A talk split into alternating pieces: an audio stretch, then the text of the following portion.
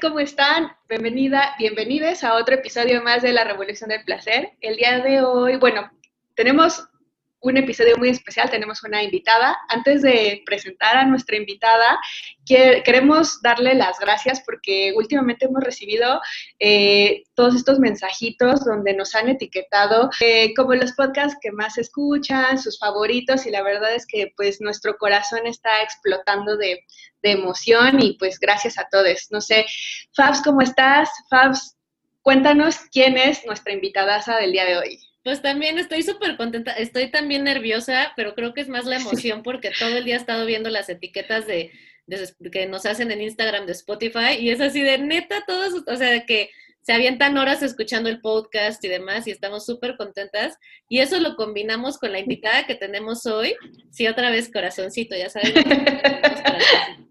Sí. Este, con la invitada de hoy que teníamos así meses y meses y meses queriendo hacer este episodio, que nos lo han pedido para que hablemos de feminismo, pero sentimos que justamente la forma en que hemos llegado y que hemos vivido el feminismo ha tenido que ver con otras mujeres que nos han abierto la puerta y con quienes hemos compartido en el feminismo. Y como ya les hemos contado en muchos episodios, Iracema y yo compartimos experiencia de ser alumnas Casandras, de ser Casandras, de haber estado en talleres con Marcela Lagarde.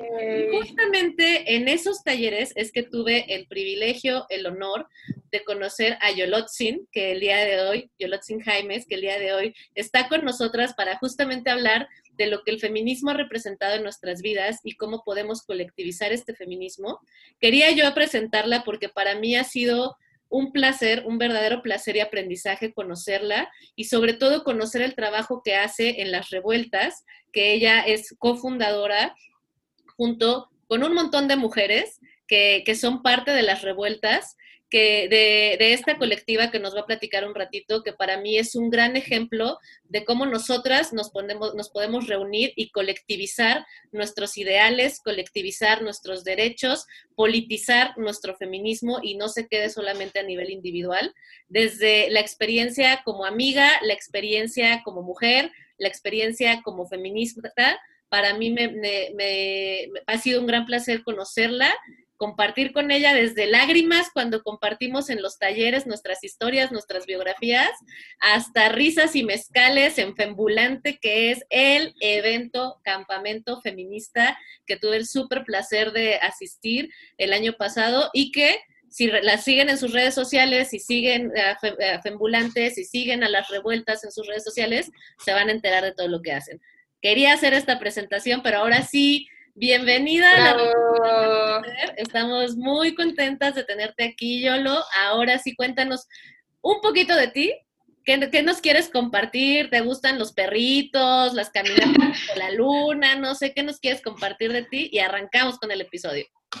Bueno, estoy muy contenta eh, de estar aquí con ustedes, Iracema y Fabiola. Eh, la verdad es que escucharlas a ustedes, a, muchos kilómetros de distancia y cómo esto de que las redes, ¿no? La, virtualidad nos acerca un poco. Y la verdad es que estoy muy, muy contenta. Eh, ¿Qué les puedo decir? Hace unos días eh, me hicieron una entrevista y, yo nunca había recibido una entrevista, ¿no? Y entonces, eso ahorita que dijiste lo de los perritos, me quedó ahí como sonando, porque digo, justo, eh, soy bien simple porque no tengo mascotas, no, pero em, tengo y quiero mucho mis plantas, ¿no? Las plantas, sobre todo los teléfonos, tenerlos en agua, cuidarles, este, cambiarlos de aquí para allá o, a las suculentas. Creo que esa sería como mi gran eh, pasión estando en el hogar. Amo estar en mi casa, amo estar en mi casa. No sé si le pasa a la mayoría de, feministas en este país, pero nuestros espacios siempre son como muy similares porque son pacíficos, nos, dan mucha tranquilidad. sentimos que entramos a un espacio realmente libre, libre totalmente de violencia. Y lo vamos decorando de acuerdo a nuestras personalidades, no sé, pero hacen sentir bonito a las personas que vienen y, este, y nos hacen sentir bien a nosotras mismas. Sí, es cierto, tienes toda la razón. Nunca lo había reflexionado desde ahí, pero sí es cierto, estar en tu hogar, estar en el de Iracema, el mío sí son espacios que, que una va construyendo su propia realidad, ¿no? Lejos de todas estas violencias machistas. Sí, es tu propia cuevita, tienes toda la razón. Sí, oye. Ah. No, no, adelante. No, no. Pues yo, yo quería como empezar de lleno, pero ya, ya te interrumpí. No, no, no, este, Joel, cuéntanos para ti ¿Cómo empezó esto? Porque también, o sea, justo lo que dice Fabs, eh, este episodio nos los han pedido un montón y no, y no lo queríamos lanzar hasta no tener a la persona adecuada que nos ayudara como a explicar un poco qué significa el feminismo y bueno, tú con todo lo que has hecho, pues es, es alguien, eres alguien ejemplar que admiramos, ¿no? Pero la pregunta es, ¿cómo, cómo empezó este recorrido en tu vida? Pues mira, yo llegué al feminismo buscando respuestas, ¿no? Para entender por qué a las mujeres nos iba de la jodida en la vida. O sea, por qué a las mujeres nos dejaban en segundas partes, por qué a las mujeres este, teníamos que, en, el caso de mi mamá, que tuvo que emigrar a los Estados Unidos y siempre llevar como la, el, eh, el señalamiento de de mala madre, de mala mujer, de desnaturalizada, ¿no? De todo esto. Eso siempre me hizo mucho ruido.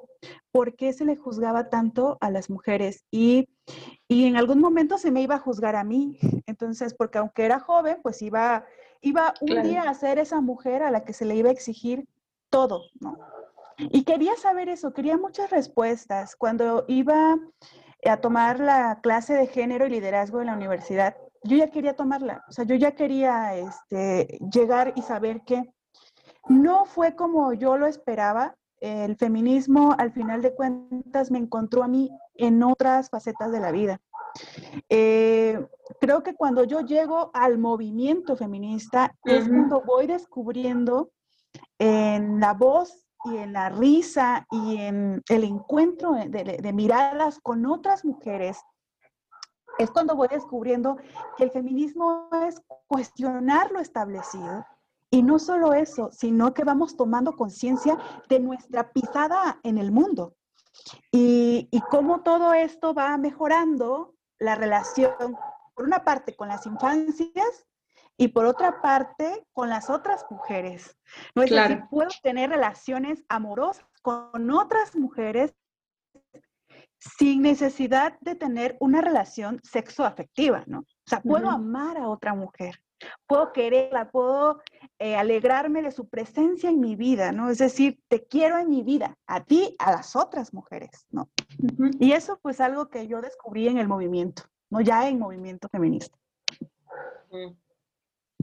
Súper, súper bonito. Y creo que bueno, a mí, a mí y creo que a muchas mujeres nos pasa igual, ¿no? Como que el feminismo viene a ponerle los porqués o a nombrar ciertos como malestares que ni siquiera sabes como que están ahí y que están impactando negativamente a tu vida, ¿no? Y por ejemplo, ¿qué tú qué pensabas antes de, cuál era tu pensamiento previo al feminismo? O sea, como antes de, sumergirte a, todo esto, ¿qué era lo que pensabas de las feministas? ¿Que era algo cercano? como, como que, cómo, era, ¿Cómo era esta idea que tenías antes de? Lo que yo pensaba era que era como una especie de cónclave de maestras y que de maestras en la universidad y que solamente las que publicaran libros de feminismo mm. eran feministas, que las demás vendríamos siendo simpatizantes o algo así, ¿no? Ok.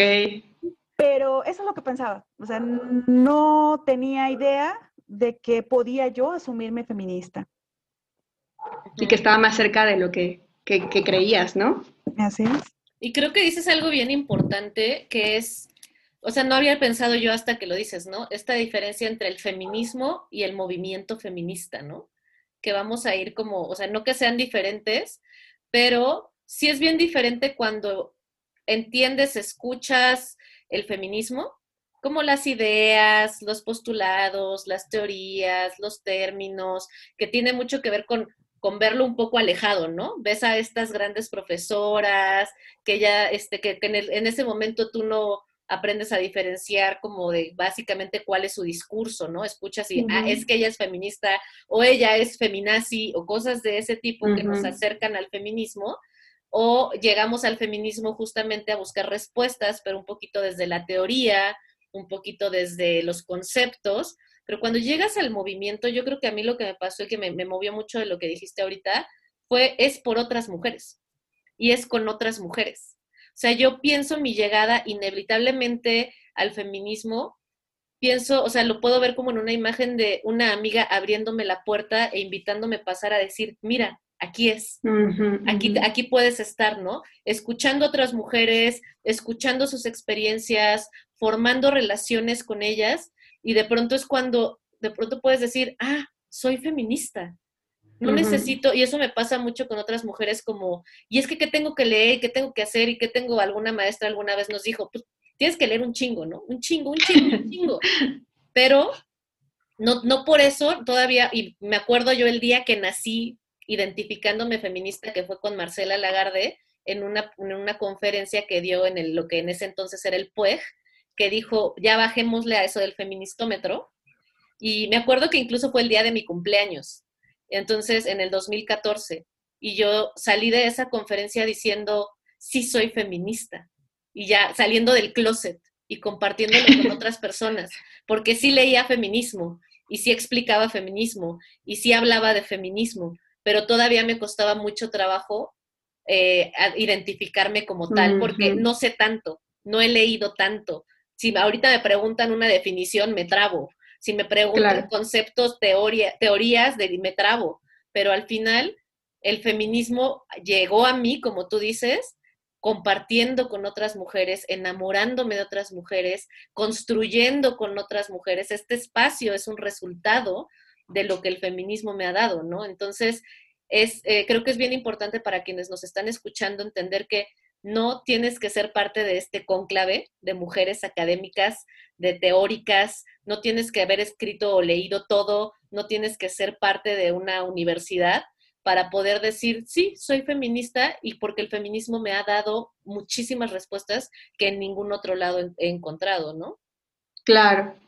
Y también, por ejemplo, creo que hablando de esto, también tenemos que hablar de pues esta connotación negativa del feminismo que a veces hace que las que, que justo como tú dices, ay, sí soy feminista, ay, no, no era lo que yo pensaba el feminismo, ¿no? Porque justamente, eh, por ejemplo, a mí lo que me pasó era que yo genuinamente, y, tengo que, aceptarlo y, apenadamente, pues yo, yo, yo era, yo, sigo teniendo un buen de cosas que aprender, pero, pero tenía mucha ignorancia al respecto.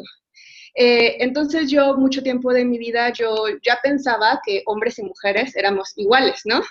Que había equidad, que ya las mujeres, o sea, ¿sabes? Eh, yo mucho tiempo de mi vida, o sea, y esto, y esto lo pensaba porque yo también tengo la fortuna y el privilegio de haber nacido en una familia donde pues mis papás siempre nos inculcaron a, que tú puedes hacer lo que quieras y solamente tienes que trabajar. Obviamente la realidad era diferente, ¿no? Pero yo, yo, yo eh, más que negativamente, yo relacionaba el feminismo con estas luchas del pasado, que ya habían ocurrido con la lucha del siglo pasado a inicios de mil, los 1900 para el voto o la lucha de los hippies, ¿no? O sea, era como, y, les digo esto porque yo vengo de otro contexto diferente al de ustedes, yo, yo no soy académica. Eh, entonces, yo lo único que tenía de información, pues era lo popular, ¿no? Entonces, mucho tiempo de mi vida, yo pensaba que pues el feminismo era una lucha que ya fue. ¿Por qué? Porque ya logramos votar, porque ya logramos trabajar, porque ya tenemos los mismos derechos y, cuando yo entré al feminismo, eh, que también lo hice por otras mujeres, me di cuenta que el feminismo, lo que, lo que explicaba yo, eh, le puso nombre a muchos malestares. Muchos malestares, por ejemplo, como el por qué tenía que ocultar ideas eh, como no querer ser madre para evitar ser juzgada, ¿no? ¿Por qué por más que me esforzaba en el trabajo, siempre llegaba hasta cierto punto y no podía traspasar? ¿Por qué no podía estar soltera y me sentía, y cuando estaba soltera sentía que algo estaba mal en mí, ¿no? Porque cada que salió de una relación me sentía vacía. Entonces, son cosas que no, o sea, a lo que voy es que son cosas que el feminismo me, me explicó y le puso etiqueta, pero yo venía como de otro contexto, ¿sí me explico? Entonces, como que también, también que, está bueno que platiquemos de este contexto negativo o esta connotación negativa que tiene el feminismo, que incluso Marcela decía que el feminismo es un nombre que lo dieron los periodistas, ¿no? Ni siquiera las propias mujeres, y que fue, era peyorativo, y eso me acuerdo mucho porque dije, ¡Ah! Sí, cierto. Cierto, o sea, con eso que dices, yo, tú que ¿tú qué dirías? O que, bueno, es que creo que a veces tienes como palabras muy acertadas, ¿no? Y, cuando tú escuchas a mujeres que dicen esto de ya alcanzamos esa lucha, ¿no? Ya para qué seguimos luchando, ya hay igualdad, o cuando ves en algunas otras mujeres esta, que, todavía abrazan esta connotación negativa, ¿qué pasa por tu mente? no solo si les dices algo, porque tampoco es tu trabajo andar predicando todo el tiempo. ¿Qué piensas cuando, cuando escuchas esto? ¿Qué, ¿Qué se te mueve a ti? Pues lo primero que se me viene a la mente es que el feminismo es una secuencia de luchas, que una con otra está relacionada y que el patriarcado eh, se va adaptando a cada época. Por ejemplo, si en algún momento no se les reconocía la ciudadanía, el, derecho a, ser persona, a ser una humana, a decidir, a divorciarse, y después eh, ir conquistando la cuestión del voto, y después ir pidiendo otros derechos civiles, después otros derechos sexuales y reproductivos, y después em, la cuestión del aborto, por ejemplo, más específica. Y eh, ahora que estamos en la, en la virtualidad, pues también, ¿no? Exigir una agenda en torno a la eh, violencia que se vive en los medios virtuales. Tal es el caso de la difusión de contenido íntimo sin consentimiento. Es eso, es asumir que es una secuencia de luchas y que no vamos a dejar de exigir ¿no? y de, de simbrarlo todo hasta que en el mundo no exista ninguna mujer que viva en opresión. Y puedo yo vivir, puedo yo vivir tranquila, puedo yo vivir con oportunidades, porque tampoco le, le quisiera llamar que tengo el privilegio de estudiar o las que tuvieron el privilegio de estudiar, porque eso no debería ser considerado un privilegio. Es un derecho a la educación que todas las mujeres deben tener. Y pues también, y esa es la educación formal, ¿no? Educativa en la academia, pero también reconocer que hay otra educación, la popular, ¿no? Hay educación en la comunidad, hay mujeres totalmente longevas, ¿no? Este, con conocimiento de plantas, con conocimiento de dolores, de, toda esta sabiduría ancestral que se ha ido transmitiendo. Pero sí pensar en eso, pensar en que somos la continuidad de otras, ¿no? Y que otras más van a venir a continuar eh, nuestro, nuestras aportaciones.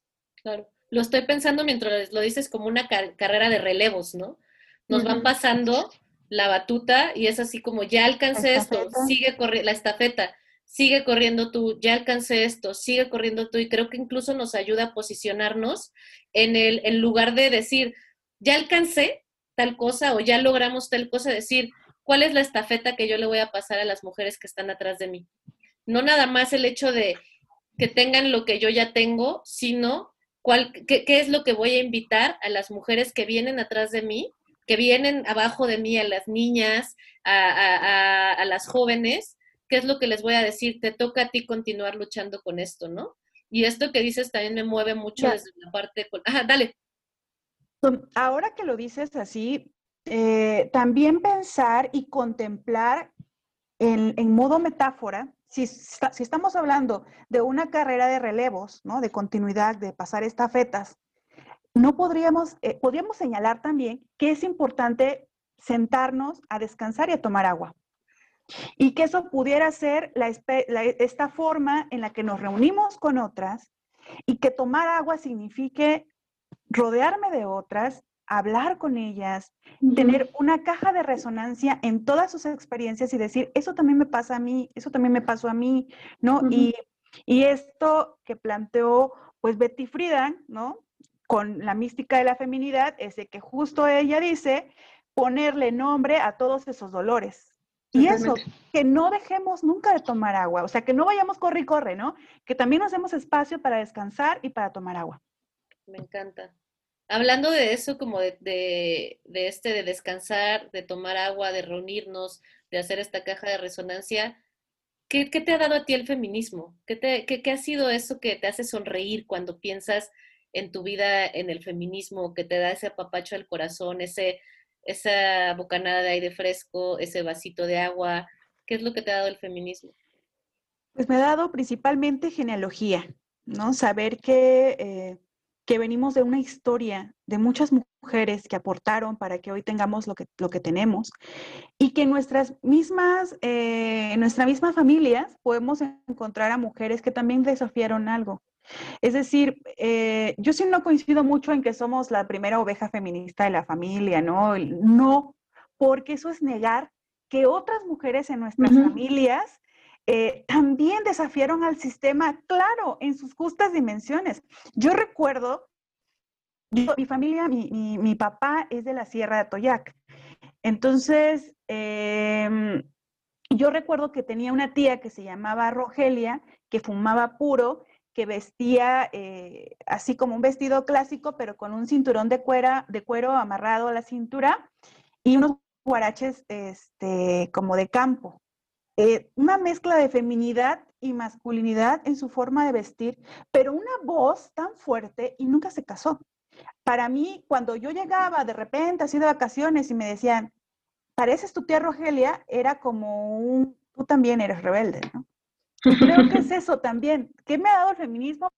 Para mí reconocer la genealogía, no solamente de las, de las ancestras teóricas feministas, sino también de las ancestras en mi propia familia.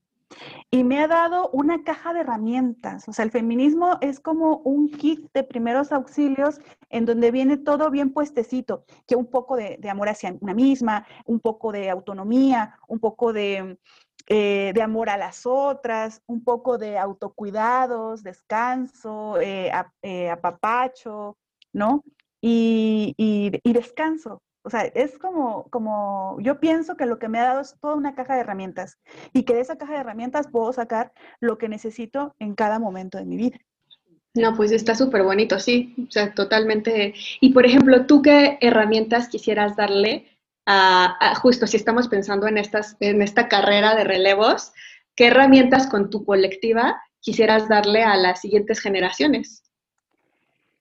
Las revueltas hemos soñado colectivamente con espacios, espacios de mujeres, de decirle a las otras que existe la posibilidad de que te alejes del mundo un rato. Y eh, en tanto a tres proyectos que se me vienen a la mente. el primero, pues, ambulante, ¿no? Que es un campamento de día y medio, que puedes, ahí, que ahí duermes, que ahí hay comida, que ahí hay todo. Ahí no hace falta nada pues más que tú estés eh, escuchando los talleres, eh, bailando con la compañera en la noche, la fogata, alejarse del mundo y poner en el, ponernos en el centro de nuestras vidas, que eso es algo que nos ha sido muy negado. Parece sencillo, pero no lo es. En un sistema en donde estamos como, como el ser para otros, ¿no? que lo planteó en su momento Simón de Beauvoir en 1949, el este ser para el otro, y que lo reafirma Franca Basaglia, ¿no? Si el feminismo no pasa por, por mí primero, pues no es, no es. Y eso, centrarnos, pausarnos, decir, aquí vamos a estar. Y no nos hace falta nada, nos tenemos a nosotras. Ese, el de Fembulante. Y por otro lado, también, que le tengo mucho cariño, es a la Escuela Autónoma de Pensamiento Feminista Las Revueltas. Porque yo llegué al feminismo eh, así, ¿no? Como con dudas, queriendo buscar, teniendo muchas, teniendo más preguntas que respuestas. Y me hubiera gustado tener un orden, ¿no? Una metodología, decir, primero aprende sobre esto, después sobre esto, sobre esto. sí, sí. Y así, así se ha pensado lo de la escuela, ¿no? Primero empezar con este, pues el periodo de la ilustración, como fue que Mary Wollstonecraft se sube a estos debates y dice, es importante que las mujeres nos emancipemos, seamos ciudadanas, ¿no? No nos traicionen, no queremos más Emilio de Rousseau, no queremos la, la mujer modelo, queremos nosotras ser ciudadanas. Y visibilizar todo lo que los clubes, este, feministas en ese tiempo se reunían y querían ya divorcio, querían abolición de la prostitución y todo esto, ¿no? Entonces, darle un orden y empezar por algo. Y justo la escuela autónoma tiene eso. Inclusive Fabi ya, ya fue invitada, ¿no? A esta parte. Cuando hablamos de patriarcado en general, ella habló del patriarcado del placer y, y aceptó gustosa. Y es que todo va relacionado entre sí, pero es como ir pasando poco a poco, ¿no? Y, y luego pasa mucho que te, te confundes porque dicen, no, pues hay muchos feminismos, este, no sé de cuál soy, no le des like a esto, no reproduzcas esto, pero al final de cuentas una va sabiendo qué llena en su caja de herramientas, no qué toma para esa caja de herramientas. El feminismo quiere que seamos libres, quiere que cuestionemos el orden establecido y nosotras en, nuestra, en nuestro contexto de vida vamos ocupando lo que, lo que necesitamos. Con el tiempo, pues obviamente eh, va cambiando nuestro proceso, ¿no? Y yo creo que algo muy importante que siempre digo en esto es que podemos respetar el proceso de las otras y las otras el nuestro, pero siempre con una máxima, ¿no? Que sea no herir a las otras en, este, en aras de este proceso, pero tampoco permitir que te hieran. Entonces es como muy recíproco. O sea, si no nos herimos mutuamente, si cada quien está en distintos pisos políticos o expresiones o esto o lo otro, pues ya nada más tú decides, ¿no? No, totalmente. O sea, me, me, deja pensando mucho esto que dices, ¿no? O sea, como el feminismo, primero que nada, es relativo a cada persona. Tienes que agarrar tú las cajitas de, herramientas y también eh, que sea ético, ¿no? Tanto para ti como para los demás o las demás. Sí. al final lo que busca es libertad, ¿no? La libertad. Exacto. Pero decías dos cosas, que es Femulante, eh, la Escuela Autónoma de las Revueltas, pero decías que eran tres. ¿Cuál es la tercera? Sí, tenemos el de Muralia. De hecho, lo iniciamos antes de irnos de la, a la pandemia, ¿no? El marzo, el 8 de marzo. Y es, es esta parte de llevar como el, el arte, ¿no? La, el dibujo, ¿no? La pintura, pero con un, un, mensaje feminista. Y empezamos con el tema de violencia digital, porque este, sí es importante, como queríamos ponerle aquí, ¿no? El artículo del, Código Penal, que las mujeres sepan que ahora si su intimidad es difundida, bueno, pues que están amparadas, que tienen una certeza jurídica. Y empezamos con ese tema y queríamos continuar con más, ¿no? Eh, pero pues no hemos dejado de hacer que la, los encuentros, o sea, todo lo que tenga nombre de encontrarme con las otras, está apostando por una utopía, por un mundo solo nuestro.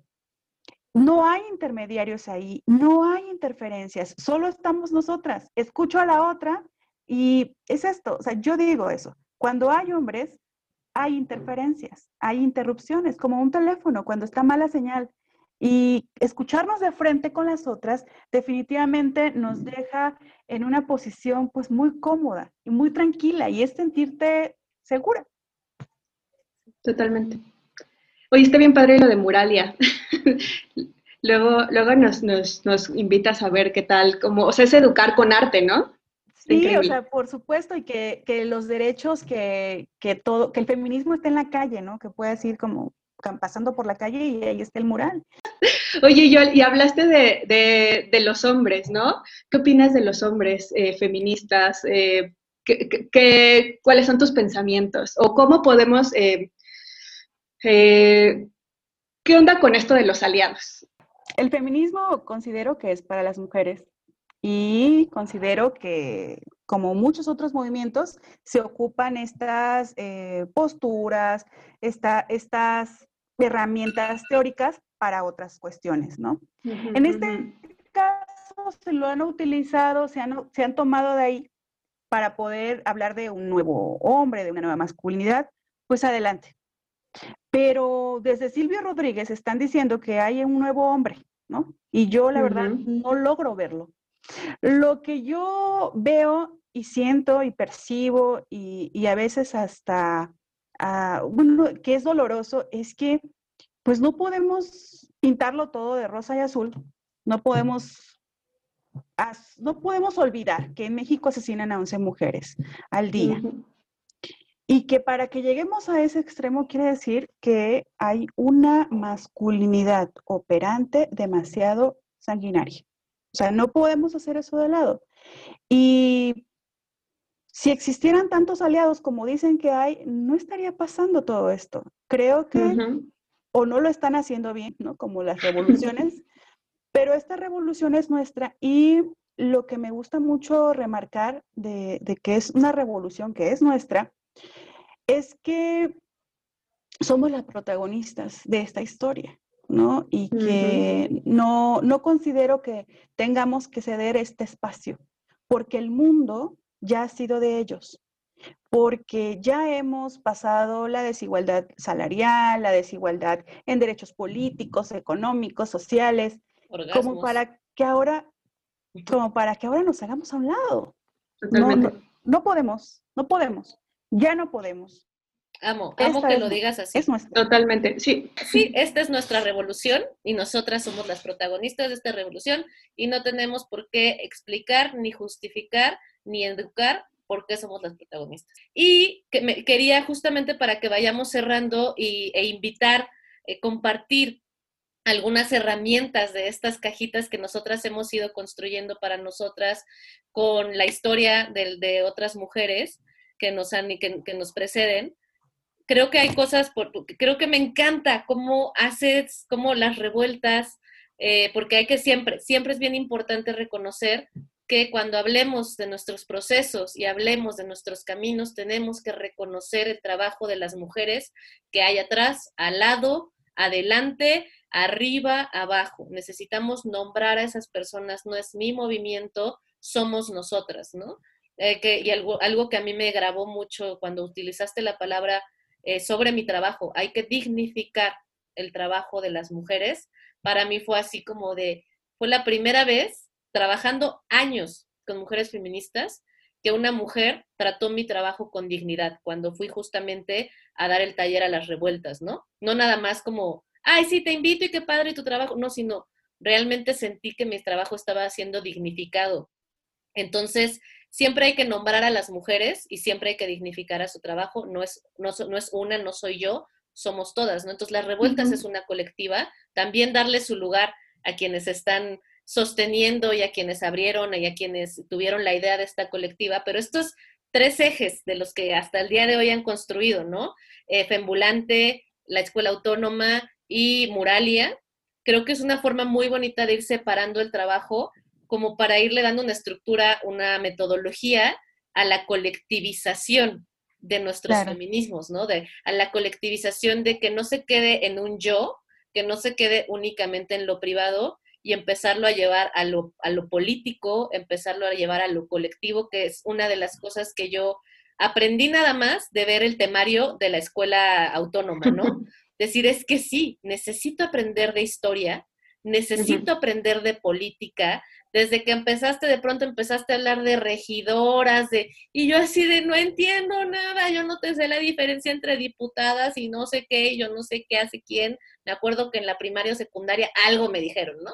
Pero necesitamos educarnos desde ahí y creo que también es importante reconocer que esto, esto de los saberes que dices, ¿no? No necesitamos tener un título, un doctorado para entonces poder educarnos o para entonces poder hablar o poder reconocernos como feministas, porque hay muchos saberes de las mujeres que no son reconocidos, que históricamente han sido invisibilizados, que nos visten, que nos alimentan, que nos llenan el corazón, que nos unen a otras mujeres y son saberes que también necesitamos compartir. Y ustedes en las revueltas han ido estructurando esto. Entonces, esta parte de la escuela autónoma, como toda esta parte teórica, toda esta parte política, Pembulante es un paraíso, es un paraíso estar día y medio.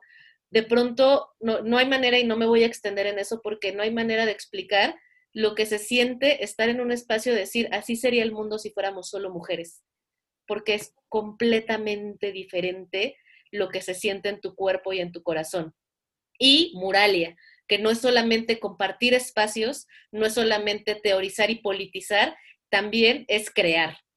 Crear y, educar desde, la, desde el arte, desde el corazón, ¿no? Creo que son formas en que las revueltas han ido politizando, han ido colectivizando.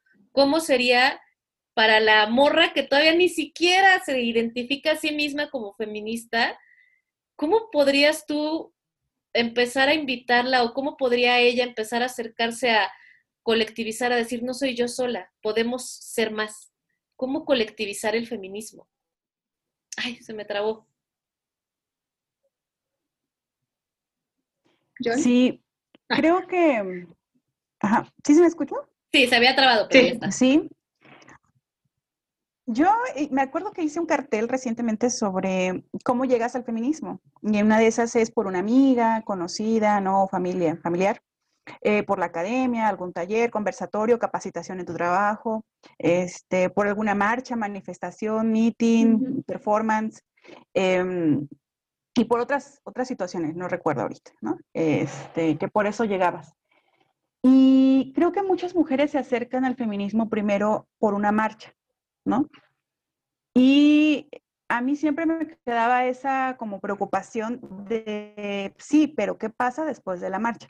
¿No? Entonces siempre es como estar generando conversatorios, este, en este caso la escuela, ¿no? Para pues poder como eh, llegar a, un conocimiento, a, conocer la genealogía feminista y a las posturas, ¿no? De las feministas radicales, que muchas veces em, dejamos de lado, ¿no? Porque nos da miedo la palabra radical. Y, hace unos días, justo conversando frente al mar con mi compañera Yelitza Ruiz, me, le decía, es que está muy, muy, muy mal señalada la palabra radical, porque la palabra radical es algo maravilloso.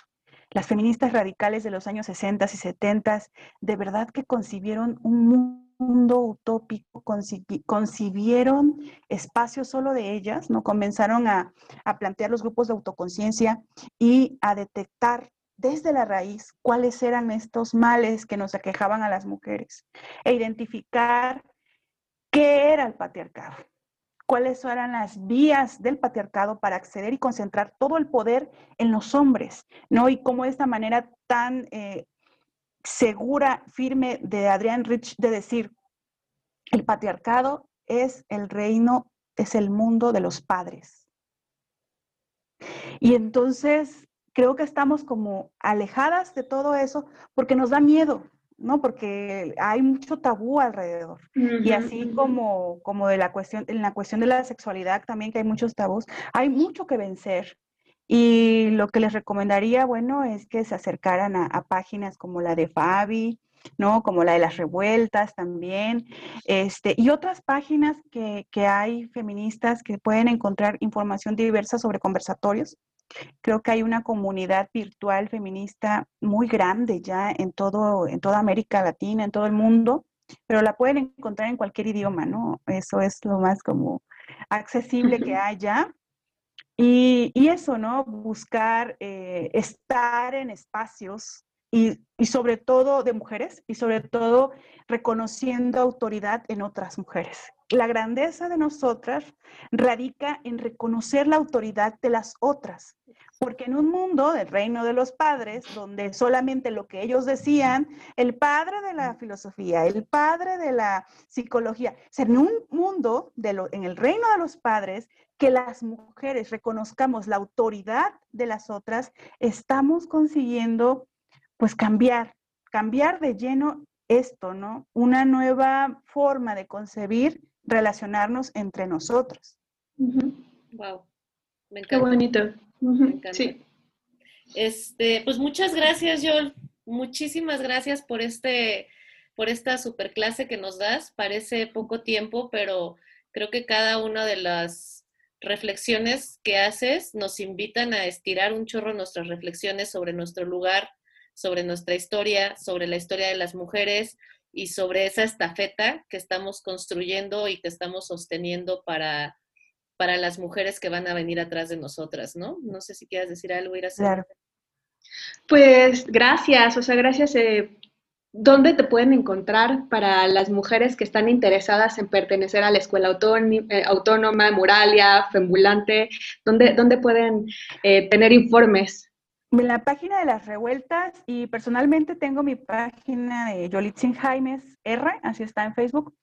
Y ahí siempre ofrezco eh, conversatorios de entrada libre. Ahorita en el 21 de diciembre voy a tener un conversatorio dirigido para mujeres jóvenes de 14 a 17 años, justo de introducción al feminismo. Entonces, eh, eso es compartir, ¿no?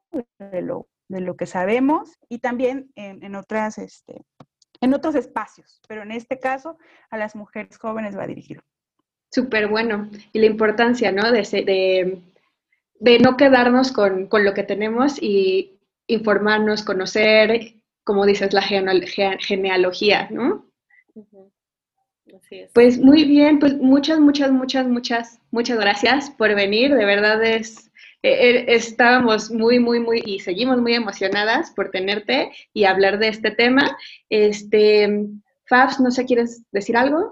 No, pues que esperamos tenerte más adelante en algún otro episodio. Ya, esta era como una mirada general hacia este proceso, pero más adelante nos iremos clavando con temas más particulares y obviamente te volvemos a invitar. Ha sido todo un placer de que estés en la Revolución del Placer. Seguimos construyendo juntas. Iracema, ¿dónde te podemos encontrar a ti? A mí me pueden encontrar en Instagram como arroba iracémica con ZK. De hecho, anoté mi nombrecito. muy bien. Porque luego es que complicado. Y, eh, y a ti, Fabs. A mí me pueden encontrar como arroba DRA-Fabiola Trejo y al podcast en Instagram y en YouTube como arroba Revolución del Placer. Nos escuchamos en el siguiente episodio. Muchas gracias a nuestra invitada a Yolitzin y a Las Revueltas, que las pueden encontrar como arroba Las Revueltas en Facebook y en Instagram. Y la página también de Yolitzin Jaimens en, eh, en Facebook. Nos escuchamos la próxima semana. Abrazos. Bye. Bye.